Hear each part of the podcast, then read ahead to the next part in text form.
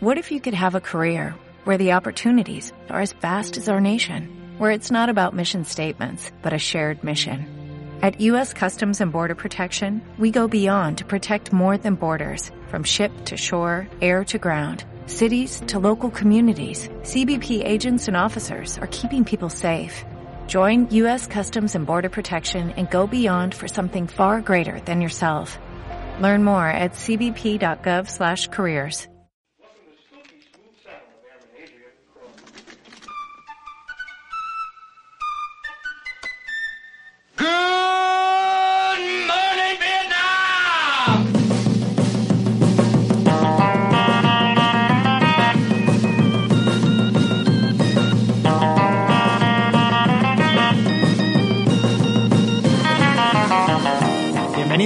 amigos de radioviajera.com a Viajes Mondo. Hoy con Maribel Ruiz del blog miliumviajesporelmundo.com. Hola Maribel, ¿qué tal? Hola Ricardo, muy buenas tardes. Encantada de saludarte. Yo sí que me alegro de saludarte Maribel porque hacía mucho tiempo que no podíamos grabar un programa juntos y por fin se da esta ocasión con Viajes Mondo. Y bueno, pues nada, encantado de que de volver a oír tu voz a través de las ondas de Radio Viajera. Sí, porque había muchas ganas de retomar nuestras charlas viajeras. ¿eh? Exacto. Bueno, pues Maribel, ya os digo su blog, miliumviajesporelmundo.com y yo soy Ricardo Domine y hoy comenzamos con un destino al que hemos ido Maribel y yo y nos ha encantado.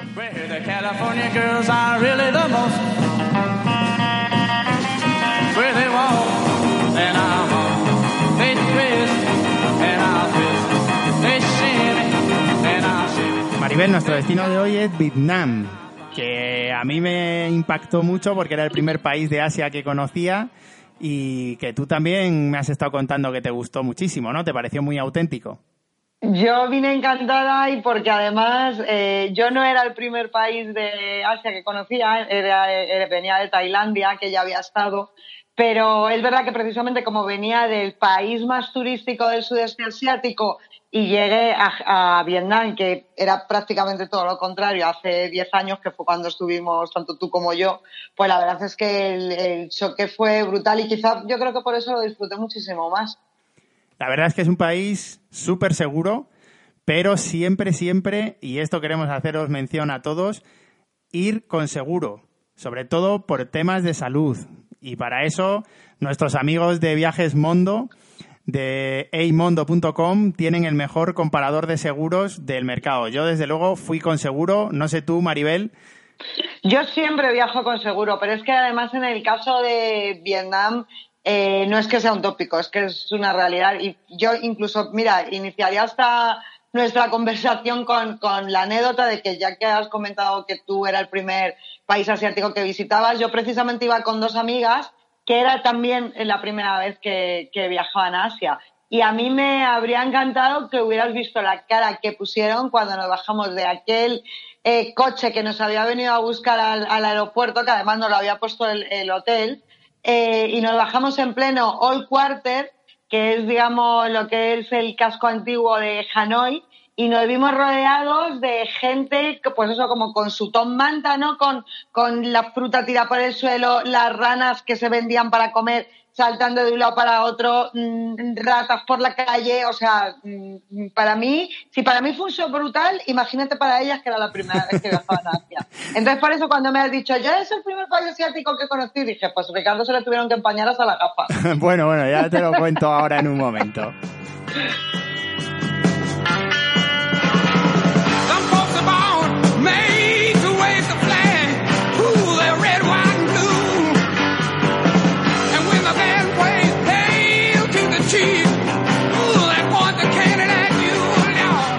Bueno, Maribel, pues yo no se me empañaron las gafas, pero porque creo que no llevaba gafas. Pero desde luego lo que se me empañó totalmente, como tú decías, es la ropa. Porque fue un shock bajar a- en Hanoi, que fue donde llegamos, y de repente encontrarme con 30 grados y 90% de humedad, que empecé a sudar y creo que no paré de sudar en todos los 20 días que estuve por Vietnam. Pues es que además hay que sumarle, Ricardo, esa sensación que mm, tú estás comentando, que es que además la recuerdo como si fuera ayer, pese a que hayan pasado 11 años, pero yo lo sumaría a la sensación de suciedad que tienen nada más que llegar allí. Porque entre las motos, entre perdón por la palabra, la mierda que hay en, en, la calle, mires por donde mires, ¿sabes? Eh, ver a toda la gente con la mascarilla, que además yo es que la única mascarilla que tengo en casa la compré precisamente en Hanoi, una mascarilla rosa que me hizo mucha gracia y dije, este es el mejor souvenir que yo me puedo traer de, de Hanoi, porque iba todo el mundo con mascarilla por la calle. Entonces, para mí es una ciudad dura, aunque yo creo que merece totalmente la pena el ir y cualquier vicisitud que puedas tener, ¿sabes? Pero es una ciudad dura a nivel clima, a nivel motos, que, Ricardo, recordarás esas motos. Motos con no sé cuántas personas encima.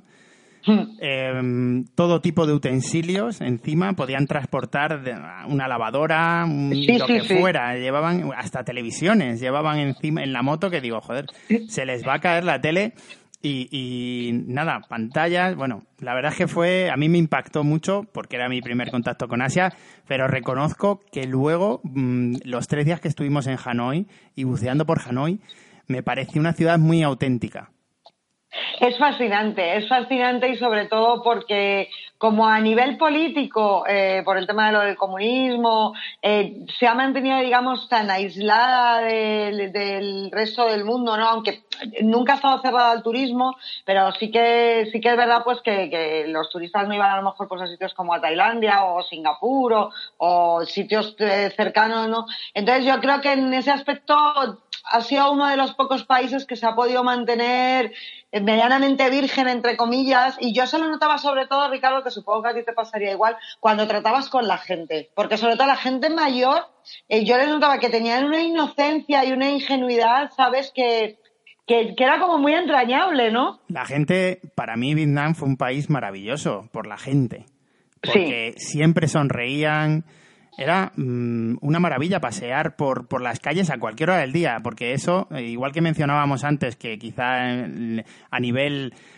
higiene no sea el país más higiénico del mundo, pero desde luego de los países más seguros del mundo, sí. A nivel de tranquilidad para pasear por la calle a cualquier hora del día o de la noche, podías ir por cualquier zona. No sé, a mí me dio la sensación de absoluta tranquilidad y así me paseé y fuimos de por todos los lados de Hanoi y con, suma tranquilidad.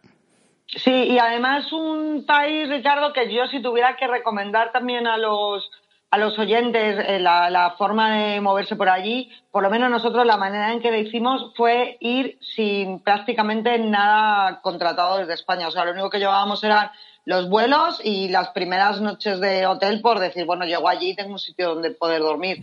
Pero creo que lo mejor es llegar a Vietnam, acercarte a cualquier agencia local o incluso en el propio hotel donde estés te lo van a organizar todo y que ellos mismos te cojan y te digan, mira, mm, te doy un paquete, ¿sabes? Porque además las opciones en Vietnam son infinitas, te va a salir muchísimo más barato y mm, además lo vas a ver in situ, ¿no? Realmente qué es lo que te apetece hacer en ese momento, ¿no? Porque además, que hablando también como hablábamos antes también de lo del seguro, es que eh, Vietnam también otro de los problemas que tiene es que a nivel clima es un país muy inestable, o sea que incluso teniendo las las, digamos, las estaciones muy delimitadas, dentro de esas estaciones eh, te puede caer una tromba de agua un día que te ha amanecido con un sol espléndido, ¿sabes? Entonces, en ese aspecto, yo creo que también es un país que invita un poco a ir preparando todo sobre la marcha. Efectivamente, yo ahí cometí un error que luego lo contaré, que fue llevar contratado un, un viaje en tren desde Hanoi a la Okai y ya os contaré porque no tuve previsión de, de un evento y, luego me arrepentí de tenerlo contratado en ese día. Pero bueno, hablando de Hanoi, Maribel, a mí me llamó mucho la atención una cosa de Hanoi que es las casas.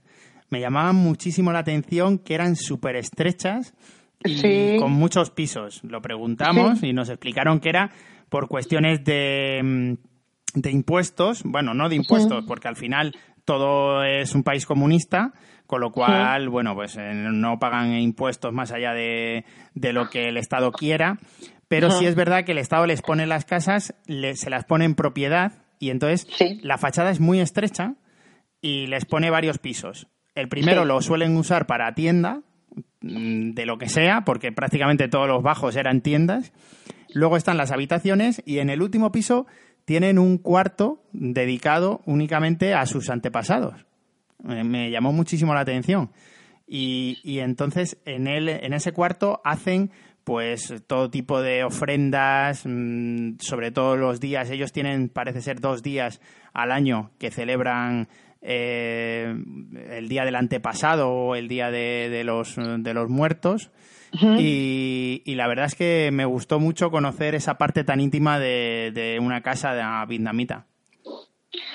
Hombre, la verdad es que era como comentábamos antes, ¿no? Que, que en Vietnam lo bueno es que se han mantenido tantas eh, tradiciones que son totalmente milenarias y, lo que comentas tú, ¿no? El tema de, del culto a los antepasados, el culto a, la religión de ellos, ¿no? Que lo mantengan dentro del hogar, como se puede ver también en otros sitios de Asia, pues a, a mí me parece muy bonito, ¿no? De, de, de, poder ver, sobre todo desde el punto de vista nuestro como occidentales, ¿no? Que quizás eso aquí, claro, no, no, no, no. Es muy raro que tú vayas a entrar en una casa y sin embargo, fíjate, la, la generación anterior nuestra, porque yo solo he visto en mis abuelas y probablemente tú lo habrás visto las tuyas, si era habitual que nuestras abuelas tuvieran en casa una virgen metida como en un armarito. ¿Tú no recuerdas eso, Por Ricardo? Supuesto, en mi pueblo todavía circula. Claro, o sea que y es solamente un par de generaciones, ¿no? Lo, lo, que nos separan, ¿no? Sí, de, sí, no, no. De este tipo de ritos. No es tan atrás. Yo eso lo tengo, vamos, en mi pueblo de Cáceres circula una virgen por cada casa, uh -huh. cada semana la tiene una persona o cada dos días del mes o algo así. Sí, para sí. cuidarla, ¿no? Pues, pues, yo, mira, yo si tuviera que elegir, Ricardo, algo que me chocó mucho de Hanoi, eh, que no sé si vosotros tuvisteis la oportunidad de visitarlo. Eh, yo cuando fui a, a, Vietnam, supongo que le pasa al 99% de los viajeros, eh, que cuando vamos allí yo creo que vamos marcados precisamente no por, por lo que fue el, el, el, tema de lo de la guerra de Vietnam, ¿no? De pensar qué es lo que te vas a encontrar allí, hasta qué punto ha afectado a la población, ¿no? El, tema de lo de la guerra. Y entonces yo cuando llegué allí me sorprendió mucho eh, darme cuenta que, que eh, pensaba que tenían como un rencor muy acumulado hacia lo que dan los, americanos y me di cuenta de que no, de que era un país que la gente estaba tan habituada a que durante toda su historia han estado en una guerra continua cuando no han sido con unos, han sido con otros, que lo veían como una parte más de su historia, pero que si en realidad tenían, digamos, eh, alguien a quien echarle en cara no lo mal que lo habían pasado eh, eran los franceses. Y entonces cuando visitamos la cárcel de Hanoi, que ahora evidentemente se ha convertido en un museo y además tenía un, curiosamente y, y, paradójicamente la llamaban el Hanoi Hilton, ¿no? Pues me llamó mucho la atención cuando fuimos a verla porque para mí ha sido una de las visitas más emotivas que he hecho en, toda Asia, porque todos los presos que había habido en la cárcel de, Hanoi habían sido presos políticos vietnamitas que ninguno tenían delitos de sangre y a todos se les había condenado a, muerte. Y entonces se veía perfectamente dentro de la cárcel cómo se mantenía la, la guillotina, eh, tenían muñecos de cera que les ponían en unas posiciones para que tú eh, supieras cómo eran las técnicas de tortura, de tortura que tenían los franceses eh, con ellos, que, que eran que ni siquiera necesitaban aparatos o máquinas, lo que hacían era que les ponían en, en, en celdas que estaban en, en cuesta, estaban inclinadas, y entonces les, les ponían unos billetes en los pies, eh, sentados, para que no pudieran echarse para atrás porque les bajaba la sangre a la cabeza. Entonces, eso lo que les obligaba era que no podían dormir y una persona que se tira tres o cuatro días sin dormir literalmente pierde la cabeza. Entonces, para mí fue la, la visita más dura de, todo el viaje, pero al mismo tiempo la visita que yo considero que es imprescindible para cualquier persona que vaya a Hanoi y quiera entender lo que, lo que ha supuesto la, la guerra la historia del país, porque para bien o para mal, que ha estado ahí.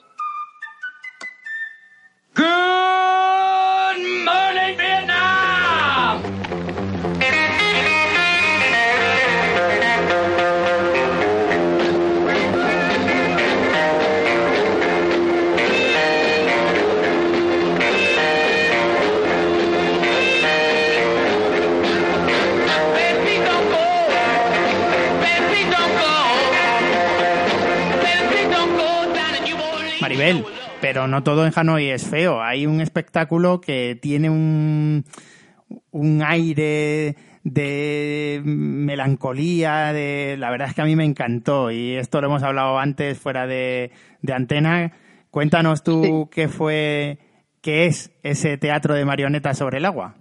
Sí, porque además, lo que sí quiero incidir, Ricardo, que has comentado que has dicho, no todo Hanoi es feo, no, no, sí, al contrario, si Hanoi tiene templos súper bonitos y preciosos, ¿sabes? Lo que pasa que, bueno, es el contraste, ¿no? Ese que hablábamos de lo de la guerra con irnos ahora a algo totalmente lúdico y que además es un espectáculo muy especial que es el teatro de las marionetas, que además es único en el mundo porque es un teatro muy especial que cuando tú llegas al escenario en realidad es como un estanque porque las marionetas se manejan por medio de unas estacas que hay debajo del agua y que son las que hacen que, digamos, que parezca que los muñecos están danzando encima de, un lago, ¿no? Y entonces, eh, aparte de que es muy barato, porque no sé si nos costó uno o dos euros al cambio el, ir a verlo y hay varios pases a lo largo de, todas las tardes, eh, pues Avisa también que no te vas a enterar absolutamente de nada de lo que es la historia en sí, porque está eh, narrada en, vietnamita,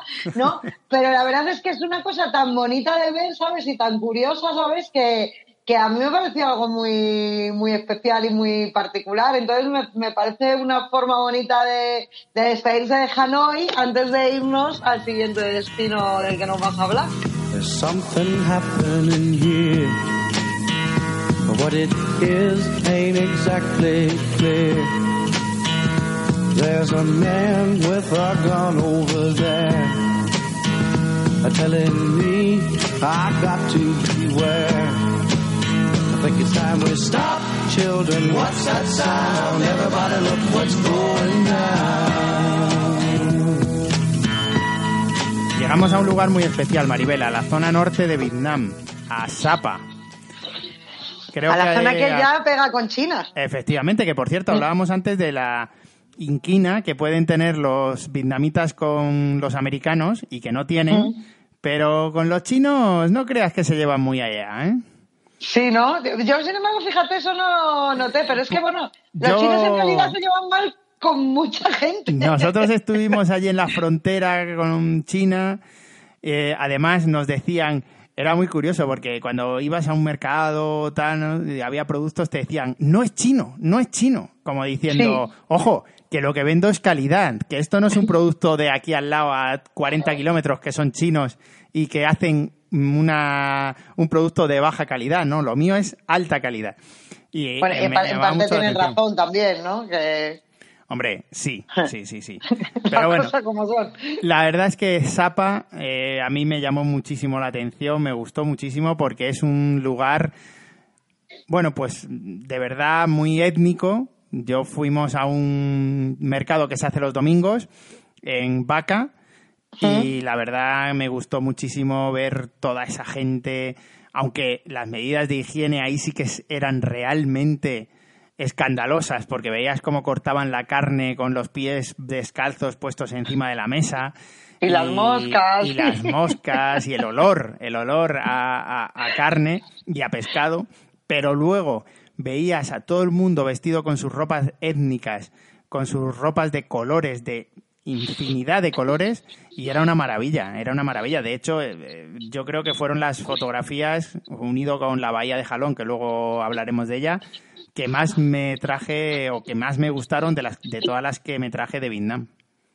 Sí, porque además, Ricardo, si antes hablábamos de lo que era buscar un poco la autenticidad, ¿no? Yo creo que realmente eh, cuando sales del caos de tráfico, de polución que supone Hanoi de repente te metes en ese tren desastroso, ese tren cama que te lleva durante ocho horas o por ahí más o menos hasta, hasta las montañas en Sapa y de repente te ves allí rodeado de los arrozales, los búfalos de agua, las mansiones que quedan todavía de los franceses, porque hay también que recordar que, que en la época colonial francesa eran muchas las familias adineradas que en verano se iban precisamente a, Sapa, ¿no? Pues a refugiarse del calor.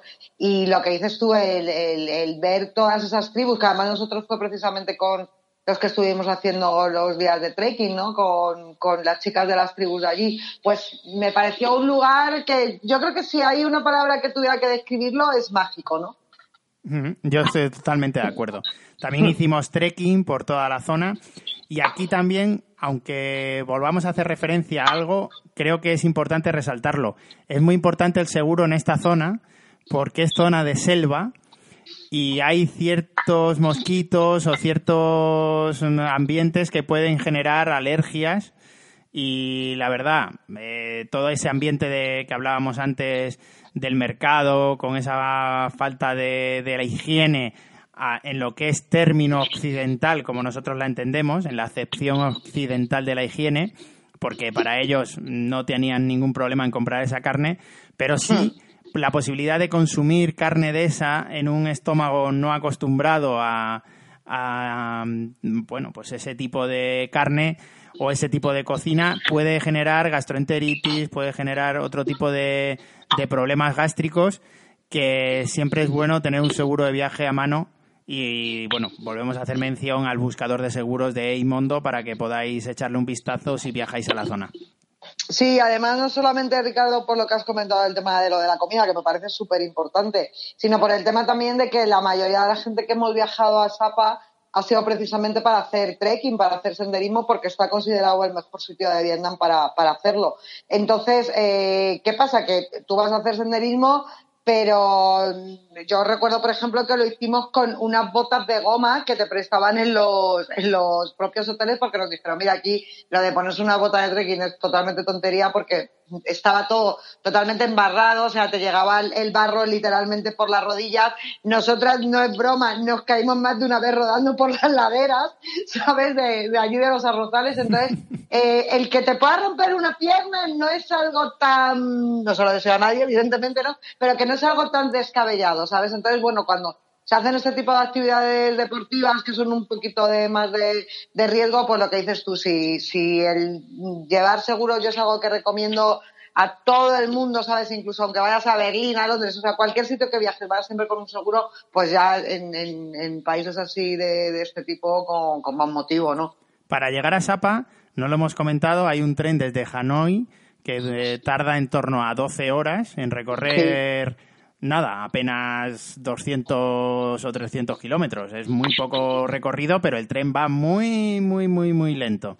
Y Muy lento y, además recordarás, Ricardo, que como por lo menos en el nuestro, como no había ningún tipo de servicio de cafetería dentro del tren, eh, antes de salir eh, te- te venían a las ventanillas un montón de vendedores, ¿sabes? Pues a venderte chocolatinas o sándwich o agua. Entonces, fue lo que también nos recomendaron, que dijeron, o sea, cualquier cosa que necesitéis de comer, de beber, lo que sea, comprarlo antes de montaros en el tren, porque en el tren no se puede comprar absolutamente nada.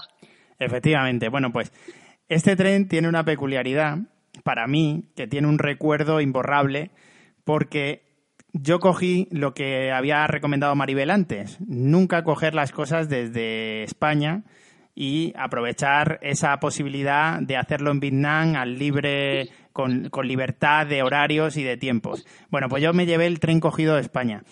Y claro, cuando yo lo cogí, con un mes y algo de antelación, yo no esperaba que España en 2010 llegara a la final del Mundial. ni tú ni nadie. No, no confié en España. Y mm, me encontré con que el día que tenía que volver de Sapa a Hanoi para ir hacia la bahía de Jalón era la final del Mundial. Y yo me pasé 12 horas, el previo, la final y el post, dentro de un tren entre Sapa y Hanoi. Me retransmitían todo, Maribel, por SMS. Porque Claro, porque en aquella época, fíjate, No ni había WhatsApp. ni nada. Y entonces era todo SMS. Entonces la verdad es que bueno, tengo un recuerdo que, que me alegro porque me gustó mucho mm, recordar ese momento siempre ahí. Pues yo me cogió la final del mundial entre Sapa y Hanoi. Coño, ¿y dónde era eso? Pues en Vietnam.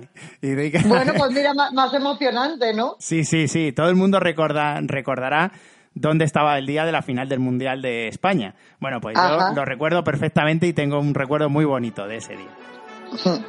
Bueno, pues mira, otra anécdota, ¿no? Que sumará al viaje vietnamita.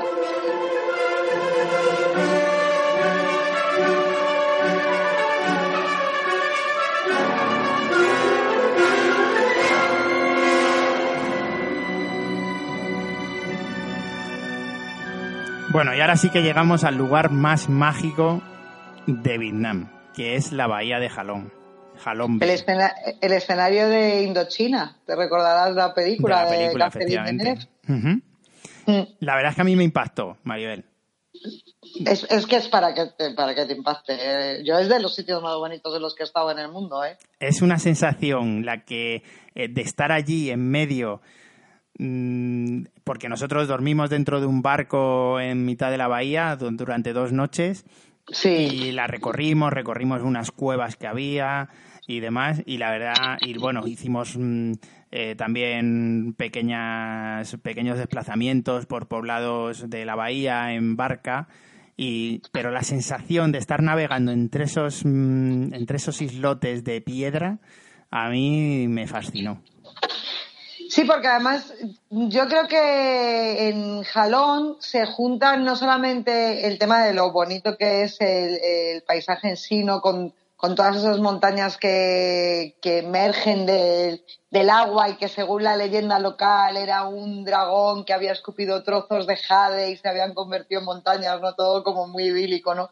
Pero se junta eso con el tema de que los vietnamitas, en ese aspecto, fíjate que, en aquel momento era lo que hablábamos también antes fuera de antena, de que no era todavía muy evidente el, el turismo no dentro del país, pero sin embargo ya sabían que Jalón era un sitio que se podía explotar y cómo han metido lo del tema de los barcos juncos, que para quien no los conozca, pues los barcos juncos es una de las embarcaciones más antiguas de- del mundo a vela, que de hecho en, ciertas partes de, de China todavía siguen funcionando, pero son esos barcos tan particulares que hemos visto muchas veces en las películas, sobre todo a lo mejor en los, en los años 20 en la bahía de Hong Kong y en sitios así, pues allí es lo que dices tú, esos barcos se han convertido en barcos turísticos en los que se puede dormir y además nosotros hicimos igual que vosotros, ¿sabes? Que, que fuimos a dormir un par de días ahí en esos barcos porque si no, no tiene gracia. Al ir a Jalón, eh, darte una vueltecita de un día y volverte a, a tu hotel, lo, lo bonito es... eh, absolutamente barco, claro. recomendable eh, ver un amanecer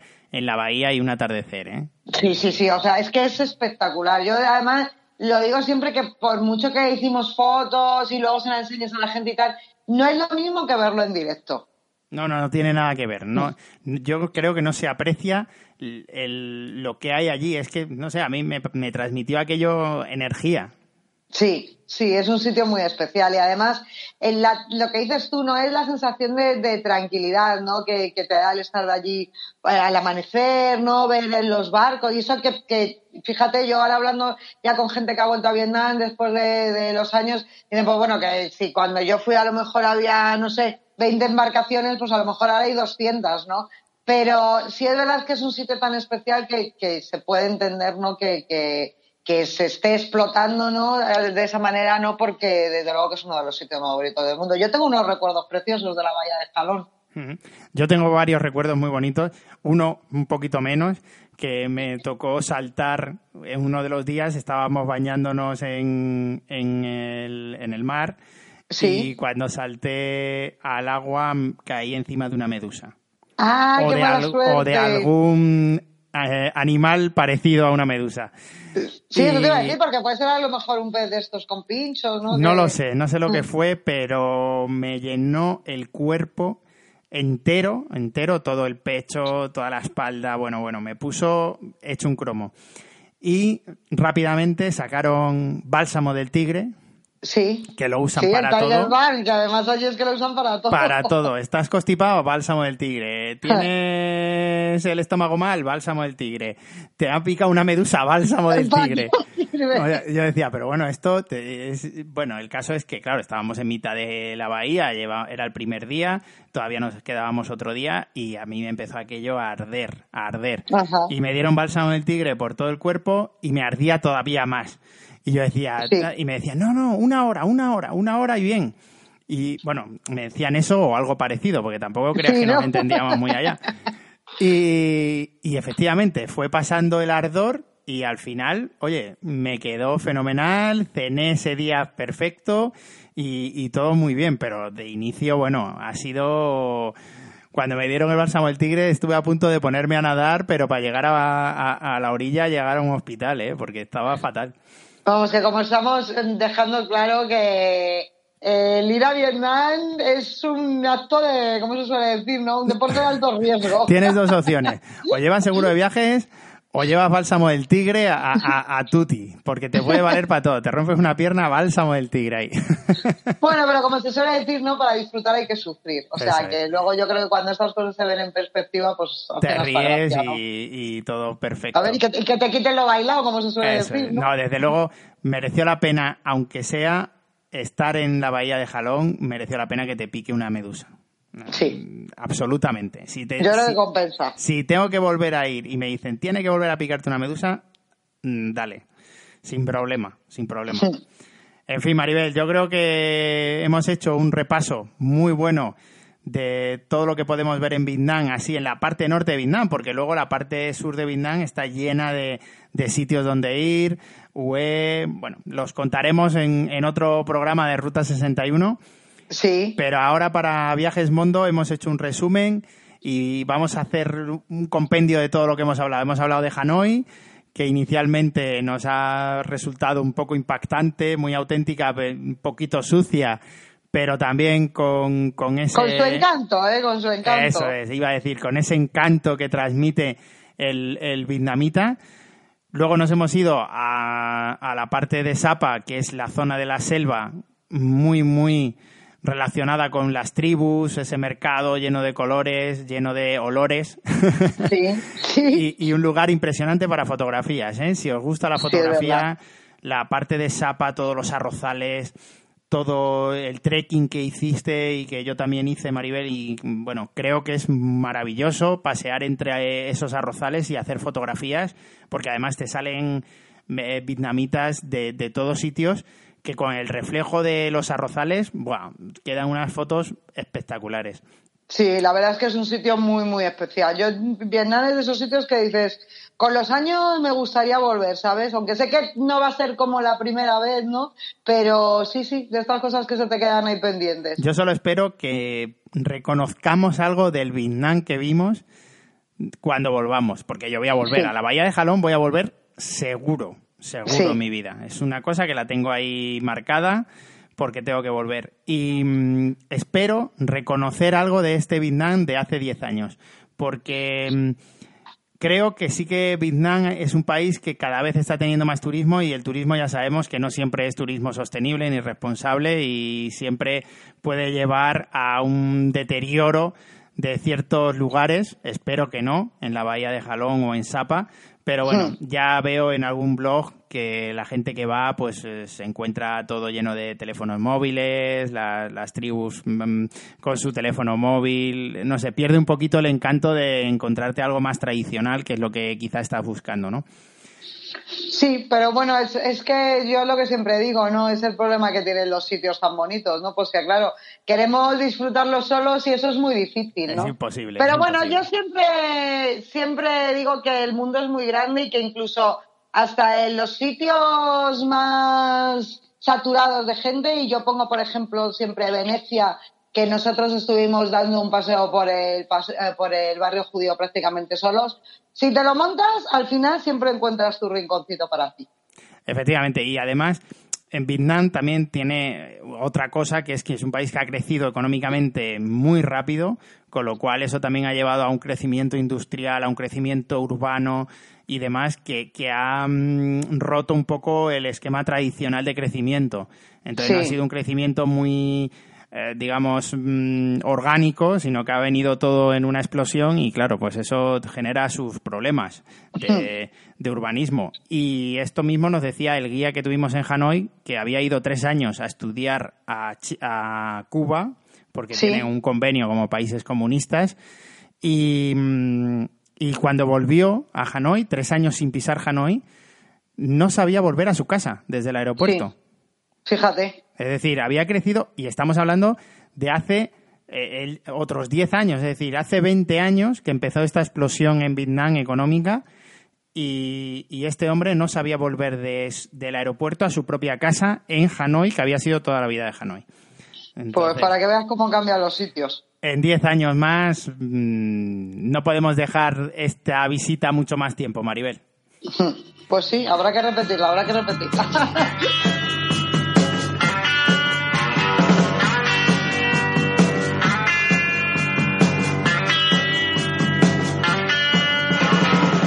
Maribel, nos hemos quedado sin tiempo, cómo no. Y me alegro mucho de, que volvamos a retomar estas charlas viajeras entre Maribel Sí. y Ricardo, que nos ha llevado hoy a un sitio muy especial de la mano de Mondo, de eimondo.com. Por favor, estar, si vais de viaje, llevaros un seguro de viaje, buscarlo en eimundo.com porque os van a dar el mejor precio y además luego tienen una asistencia vía su aplicación de móvil para que puedan hacerte un seguimiento. El otro día me contaba Sara, por ejemplo, de, de Sara Bielba de Aventuras Compartidas, que Sí. estuvo en Nepal y que se había puesto bastante enferma, con una gastroenteritis bastante aguda. Y estuvieron muy, muy preocupados desde Mondo, desde su aplicación, por ella en todo momento, chateando con un médico desde España siguiendo el caso de ella en Vietnam. Con lo cual, bueno, pues mm, es de agradecer esa preocupación y esa ayuda.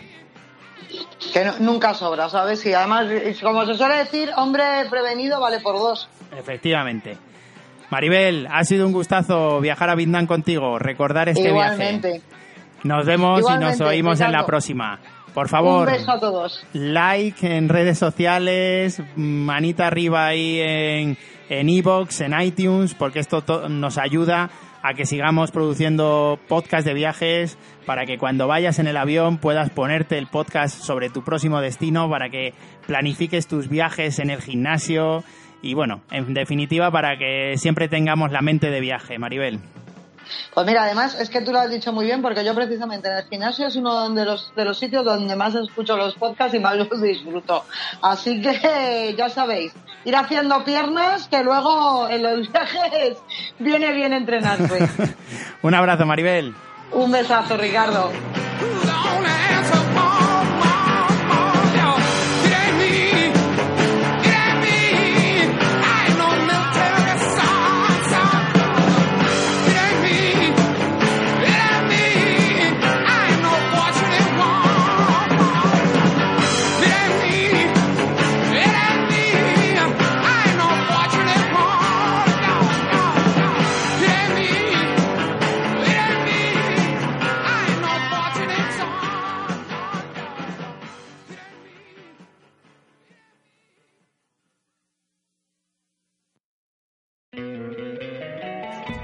Love an extra $100 in your pocket?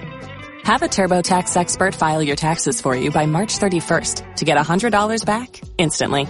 Because no matter what moves you made last year, TurboTax makes them count. That means getting $100 back and 100% accurate taxes only from Intuit TurboTax. Must file by 331. Credit only applicable to federal filing fees with TurboTax full service. Offer can be modified or terminated at any time.